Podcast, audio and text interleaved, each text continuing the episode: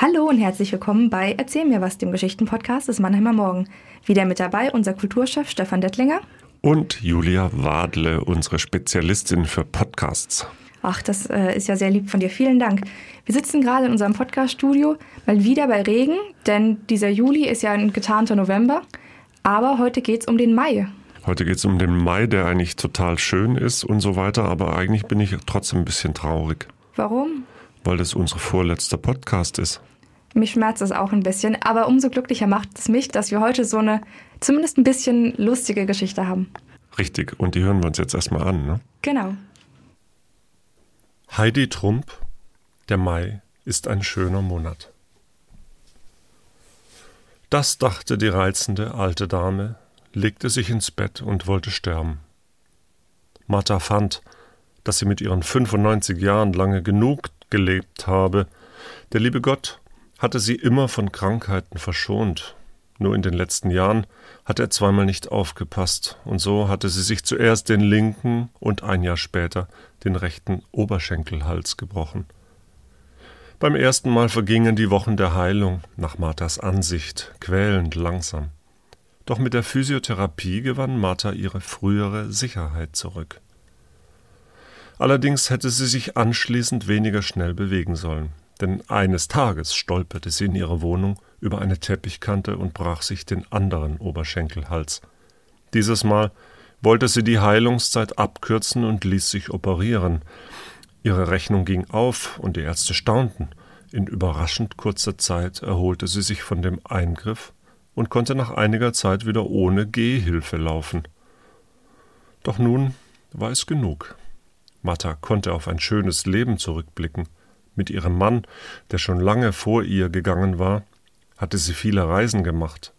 Die Erinnerungen daran bewahrte sie wie einen kostbaren Schatz. Von den zahlreichen Freunden war einer nach dem anderen in die Ewigkeit abberufen worden. Nun war es Mai, die Bäume trugen frisches Grün, die Blumen sprossen aus der Erde, öffneten ihre Kelche und boten einen farbenfrohen Anblick. Die Vögel zwitscherten, gingen auf Brautschau und bauten ihre Nester. Die Natur war wieder erwacht, Sturm und Gewitter oder gar Schnee und Eis waren nicht mehr zu erwarten. Ja, der Mai war ein schöner Monat zum Sterben. Er war vortrefflich geeignet, die Trauergäste bei Sonnenschein und Vogelgesang zu einem erholsamen Spaziergang auf den Friedhof einzuladen. Martha lebte mit ihrer Tochter Gisela in einer großen Wohnung in einem quirligen Stadtteil von Mannheim. Nun lag sie im Bett, stand nicht mehr auf und aß nichts mehr. Ihre Tochter fand, dass sie doch wenigstens noch selber zur Toilette gehen könnte, aber nein, wenn Martha sich etwas in den Kopf setzte, musste es auch zuverlässig Schritt für Schritt ausgeführt werden. Ihre Tochter wurde zu ihrer Pflegerin, wusch sie und reichte ihr die Bettschüssel. Gisela ergab sich in ihr Schicksal und führte gewissenhaft alles aus, was die Mutter wünschte. Martha beriet mit ihrer Tochter, wie sie die kommende Zeit angenehm und harmonisch gestalten könnten. Gisela unterrichtete nacheinander ihre Schwester, die Neffen, Nichten und Freunde vom nahenden Tod und bat sie zu kommen und der Mutter Lebewohl zu sagen. Zuerst kam Marthas Tochter Ingrid aus München. In ihrer kummervollen und aufgewühlten Verfassung begriff sie nur zögerlich, dass die Mutter ja gar nicht krank war, sondern einfach nur gemächlich, dabei aber angenehm und frohen Herzens die Welt verlassen wollte. Ingrid ereiferte sich und wollte die Mutter umstimmen, vergebens. Martha wollte es sich mit ihrer Tochter, die so weit weg wohnte, gemütlich machen und über Erlebnisse der gemeinsamen Zeit plaudern. Gisela musste Himbeerkuchen für die Mutter, Apfelkuchen für die Schwester und für sich Käsekuchen kaufen. Es wurde ein heiterer Nachmittag, kein Schatten einer fernen Trauer legte sich auf die harmonische Stimmung. Nach Ingrids Besuch folgten die Nichten und Neffen aus Mannheim, Heidelberg und Schwetzingen. Dann lud Gisela die Freunde aus Hamburg, Köln und Frankfurt zu einer letzten Begegnung ein, und niemand versäumte die Gelegenheit, noch einmal die Mutter, die Tante oder die geschätzte Freundin zu sehen. Das waren herrliche Stunden mit diesen lieben Menschen, nochmals zusammen zu sein und mit ihnen zu plaudern. Mit Umsicht und Talent gelang es Gisela, die Besuche der Verwandten und Freunde so zu steuern, dass kein Tag ohne anregende Gespräche verging. Wenn kein anderer Gast angekündigt war, eilte Giselas Cousine Inge zu Tante Martha ans Bett. Die beiden hatten seit jeher einen guten und regelmäßigen Kontakt. Nun besuchte Inge ihre Tante noch häufiger als bisher. Das war ihr und ihrem Mann Helmut ein Anliegen. Noch dazu wohnten sie in derselben Stadt. Nachdem Martha ihren Tod so bedachtsam vorbereitete, konnte sie natürlich auch alle notwendigen Schritte für die Gestaltung einer ergreifenden Zeremonie planen. Die Tochter war schon einige Jahre pensioniert. Als Pianistin und ehemalige Klavierlehrerin kannte sie genügend Musiker, die sie nun einlud, um mit ihrer Mutter die Stücke für die Trauerfeier auszuwählen. Das flugs gegründete Quartett traf sich jeden dritten Tag und probte. Martha lauschte gerührt. Gisela kümmerte sich um die notwendigen Formalitäten. Sie brachte den Katalog mit den verschiedenen Sargmodellen. Ihre Mutter entschied sich für einen schlichten Eichensarg. Aber sie bestand darauf, darin in ihrem schönsten Nachthemd zu liegen. Gemeinsam suchten sie ein Nachthemd aus, das Martha schon von ihrer Mutter geerbt hatte. Es war noch nie getragen worden weil es mit seinen handgearbeiteten Spitzen und dem feinen Batist immer zu schade gewesen war. Nun wurde es gewaschen, schließlich sollte der Mottenpulvergeruch verschwinden, und sorgfältig gebügelt. Dann wurde das Nachthemd gut sichtbar auf einem Kleiderbügel seitlich an den Kleiderschrank gehängt.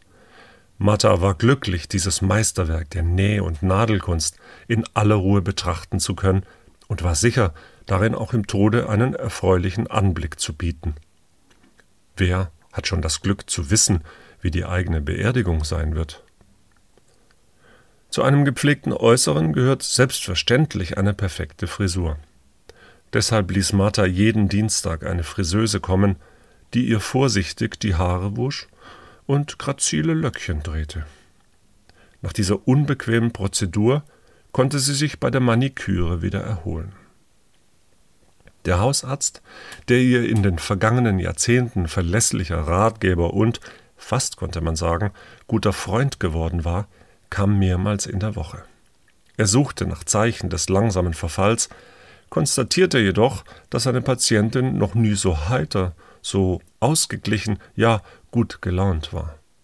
Das Wiedersehen mit Freunden und Verwandten, die von überall her anreisten, belebte sie er respektierte den Wunsch seiner Patientin, keine Nahrung mehr zu sich zu nehmen, er mahnte sie aber eindringlich, regelmäßig zu trinken. Das tat sie auch. Martha freute sich auf die Besuche der Verwandten und der noch verbliebenen Freunde, sie genoss die unterhaltsamen Stunden und schwelgte in Erinnerungen an vergangene Zeiten. Wenn niemand an ihrem Bett saß, schaute sie fern oder las die Tageszeitung. Der Fernseher hing gegenüber an der Wand, mit der Fernbedienung konnte sie ihn ein- oder ausschalten, die Zeitungen und Bücher lagen griffbereit auf dem Nachttisch. Sie brauchte keine Brille, sie hatte es bequem und fühlte sich wohl. So gingen die Tage dahin. In der dritten Woche war es am Hausarzt, sich von seiner Patientin zu verabschieden. Er hatte Krebs und musste sich ab dem folgenden Tag einer Therapie fernab von seiner lieben Patientin unterziehen. Beide waren überzeugt, einander nie mehr zu sehen, ja, vielleicht im Himmel. Aber wie sollte man sich da finden? Es wurde ein bewegender Abschied. Mit Tränen in den Augen verließ der Arzt das Krankenzimmer und verabschiedete sich in der Diele schluchzend von Gisela, Inge und Helmut. Die körperlichen Kräfte verließen allmählich die Mutter, aber ihr Geist blieb wach. Die Tochter oder die Nichte mussten ihr das Glas mit Flüssigkeit an die Lippen führen. Die Pfingstrosen blühten auf und verwelkten wieder. Der Flieder sandte betörenden Duft durch das Fenster. Der Duft verging und die Blüten zerknitterten und wurden braun. Martha atmete weiter und wartete auf den Tod. Der Tod kam nicht. Sie fühlte sich matt und schwach. Da sagte sie plötzlich ich habe Hunger. Die Tochter erschrak, was sollte sie der Mutter zu essen geben? Nach vier Wochen vertrug der Magen bestimmt nichts mehr. Sie kochte eine Haferschleimsuppe. Am folgenden Tag gab es eine Reisschleimsuppe, am dritten Tag wieder Haferschleim. So wollte Gisela abwechseln. Als Inge kam, flüsterte die Tante ihr ins Ohr, dass sie beim nächsten Besuch etwas Ordentliches mitbringen solle. Inge hatte genügend Ideen und Geschick, für jeden Tag eine andere kleine Köstlichkeit zuzubereiten. Bevor sie ihre Tante damit fütterte, schlug sie ihrer Cousine großzügig vor, während ihrer Anwesenheit Besorgungen zu machen. So wurde Martha heimlich aufgepäppelt und kam zu neuen Kräften. Die Verwandten und Freunde konnten sorglos wieder in Urlaub gehen, das Nachtshemd wurde in den Schrank gehängt. Die Musiker legten die Noten beiseite, der Arzt starb ein halbes Jahr später. Martha überlebte ihn um vier Jahre. Nur laufen konnte sie nicht mehr. Die Muskeln hatten sich zurückgebildet. Stefan, als ich die Geschichte zum ersten Mal gelesen habe, habe ich gedacht, was ein erster geiler Satz. Die Geschichte beginnt ja damit, dass, äh, also der Mai ist ein schöner Monat, ist die Überschrift und danach, das dachte die reizende alte Dame, legte sich ins Bett und wollte sterben. Ja, stimmt, das ist lustig. Das ist keine lange Vorrede, das hat mich so ein bisschen auch an, an die Verwandlung von Kafka erinnert, wo wir ja auch diesen extrem starken ersten Satz haben. Man ist sofort in der Geschichte drin und denkt, was ist da passiert? Ja, ja, das ist, ähm, es ist ja auch irgendwie so trocken formuliert, ne? Man, man hat so, man ist total überrascht, warum legt sich jemand ins Bett und will, will sterben, ne? Und dann folgt ja eigentlich was, ähm, ja, was eher Heiteres und äh, ja auch ganz Süßes. Genau im Grunde dieser, dieser Reigen, der da auftanzt und ähm, alle nochmal die Verwandte, Freundin ähm, besuchen wollen. Am Ende haben wir ja auch dieses, ja, ist es ein Happy End, dass sie sagt, sie fängt wieder an zu essen, sie kommt wieder zurück ins Leben, was ja natürlich auch perfekt zu unserem Motto passt. Was denkst du denn, warum entscheidet sich diese alte Dame, die ja eigentlich einen perfekten Lebensabschluss hatte, wieder zu essen? Ja, das ist tatsächlich natürlich eine wichtige Frage, weil sie will ja eigentlich sterben, wobei man ja nicht so ganz genau weiß, warum. Also sie hatte ja irgendwie Verletzungen, sie hat sich ja Ober Oberschenkelhals gebrochen und so weiter, aber eigentlich ist sie ja geheilt, sie hat keine unheilbare Krankheit. Sie hat Familie, Freunde, die sie halt jetzt nicht so oft sieht und die, die kommen ja dann alle nochmal vorbei und sie gibt Audienz. Ähm, aber eigentlich fragt man sich ja doch, warum will die eigentlich sterben? Ich meine, da geht's doch eigentlich ganz gut und so. Und das ist, äh, denke ich, dann vielleicht auch ähm, die letzte oder die Ausgangslage wird am Ende dann umgekehrt, dass wir es eben doch nicht ganz in der Hand haben, ähm, zu sterben. Ich meine, es klar, es gibt in der Schweiz natürlich die Möglichkeit zu sterben. Da, da darf man das, da, da ist es legal. Aber die Frage ist vielleicht da drin doch Gibt es eine übergeordnete Macht? Genau, das zum einen. Und können wir auch wirklich alles kontrollieren und sollten wir alles kontrollieren können? Ich meine, man hat es ja vielleicht auch schon mal von älteren Verwandten oder so gehört, dass die gesagt haben, die Musik hätten sie gerne bei ihrer Beerdigung oder dieses Kleidungsstück würden sie gerne tragen. Aber die Frau plant ja im Grunde ihren eigenen Tod, so wie andere vielleicht die Hochzeit planen. Was ziehe ich an? Wen, wer kommt vorbei? und ähnliches. Hm. Ähm, ist das vielleicht diese eine Sache, die wir der Natur überlassen müssen? Ja, wahrscheinlich schon. Wahrscheinlich, klar, na klar, ich meine, es gibt Leute, die sich umbringen. Nicht umsonst ist es ja eigentlich laut christlichem Glauben verboten, sich selbst zu töten. Also es ist wirklich ein Delikt. Ähm, aber was ich, was ich sehr schön finde, ähm, das ist ja total sozial und selbstlos, was sie da eigentlich tut. Sie fragt sich ja, ähm, oder naja, sie denkt an die Trauergäste, dass es die Trauergäste schön haben sollen auf ihrer Beerdigung. Das finde ich schon ziemlich, schon ziemlich äh, bemerkenswert. Ich finde, die Geschichte hat ja auch so einen gewissen Miss Marple-Charme. Ähm, und es tut total gut, diese Thematik des Alterns äh, mal als was Trockenes und Humoristisches äh, zu sehen. Die Medien, äh, da muss man ja auch selbstkritisch sagen, wir zeigen ja immer so triste Bilder von alten Menschen, die dann gerade irgendwie dahin siechen oder nicht mehr so einen richtigen wachen Blick haben und so. Aber es gibt eben auch ganz andere alte Menschen, äh, auch mit 95 Jahren. Äh, da brauche ich nur an meine eigene Mutter denken übrigens, die ich zuletzt mal besucht habe und sie hat einen Joke nach dem anderen gemacht. Also die war wirklich in Hochform.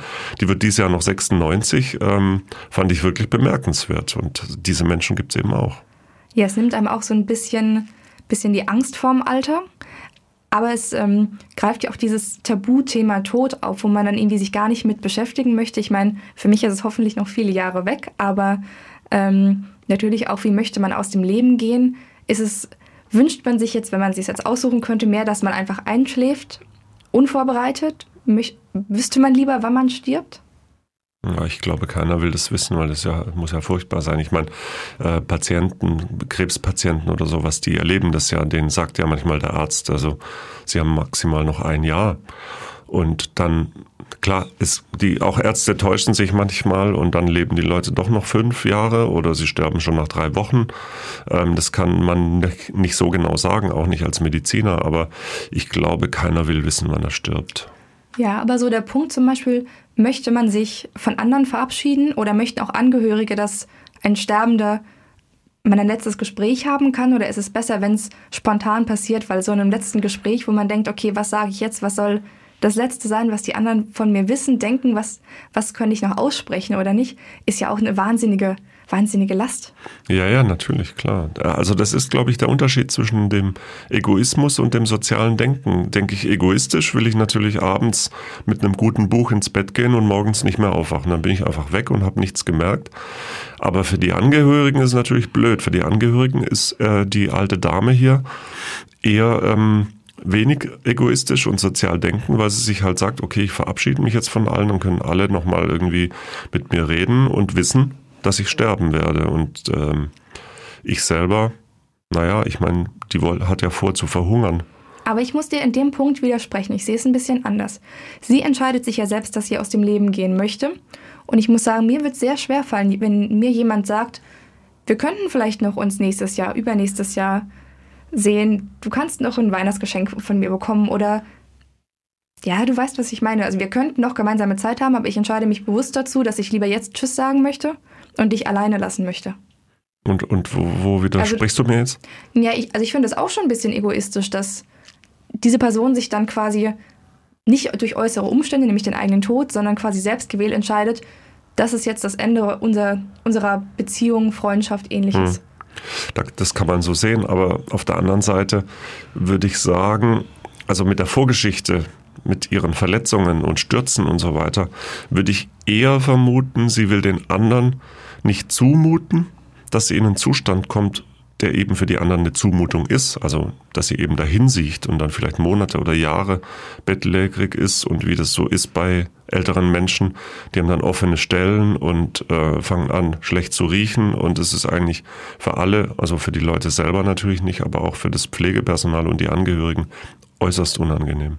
Ja, aber im Grunde entscheidet sie sich ja dann doch für diesen, für diesen Weg, wenn sie dann anfängt wieder zu essen, weil sie wird ja nicht zwei Jahre später, drei Jahre später, also in der Geschichte wird dann ja auch gesagt, sie lebt dann, glaube ich, noch vier Jahre oder so, weil es ja heißt, dass sie um vier Jahre ihren Arzt überlebt ähm, und der dann gestorben ist statt ihr, ähm, wird sie das ja nicht nochmal machen. Und da wird es dann ja doch so sein, dass sie vermutlich einfach so klassisch stirbt. Mm, ja, natürlich, klar. Aber momentan ist sie eben noch nicht in der Situation, wo sie sterben soll, wo ihr Körper sozusagen sterben soll. Im Prinzip, wenn man selber entscheidet, ähm, zu verhungern, dann äh, beginnt, begeht man ja letztlich Selbstmord. Ja.